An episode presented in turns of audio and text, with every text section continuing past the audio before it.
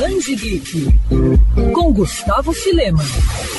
A terceira temporada de Call of Duty Warzone chegou com tudo. O game ultrapassou recentemente a marca de 100 milhões de jogadores registrados. A nova fase traz um update que leva os players ao ano de 1984, bem no meio da Guerra Fria. Com isso, uma série de novidades são apresentadas como armas e figurinos da época.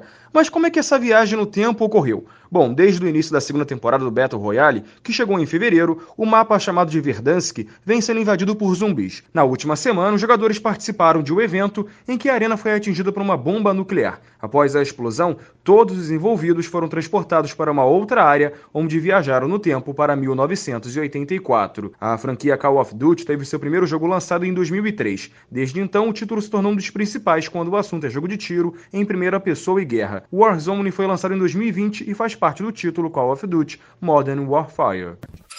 Quer ouvir essa coluna novamente? É só procurar nas plataformas de streaming de áudio. Conheça mais dos podcasts da Band FM Rio.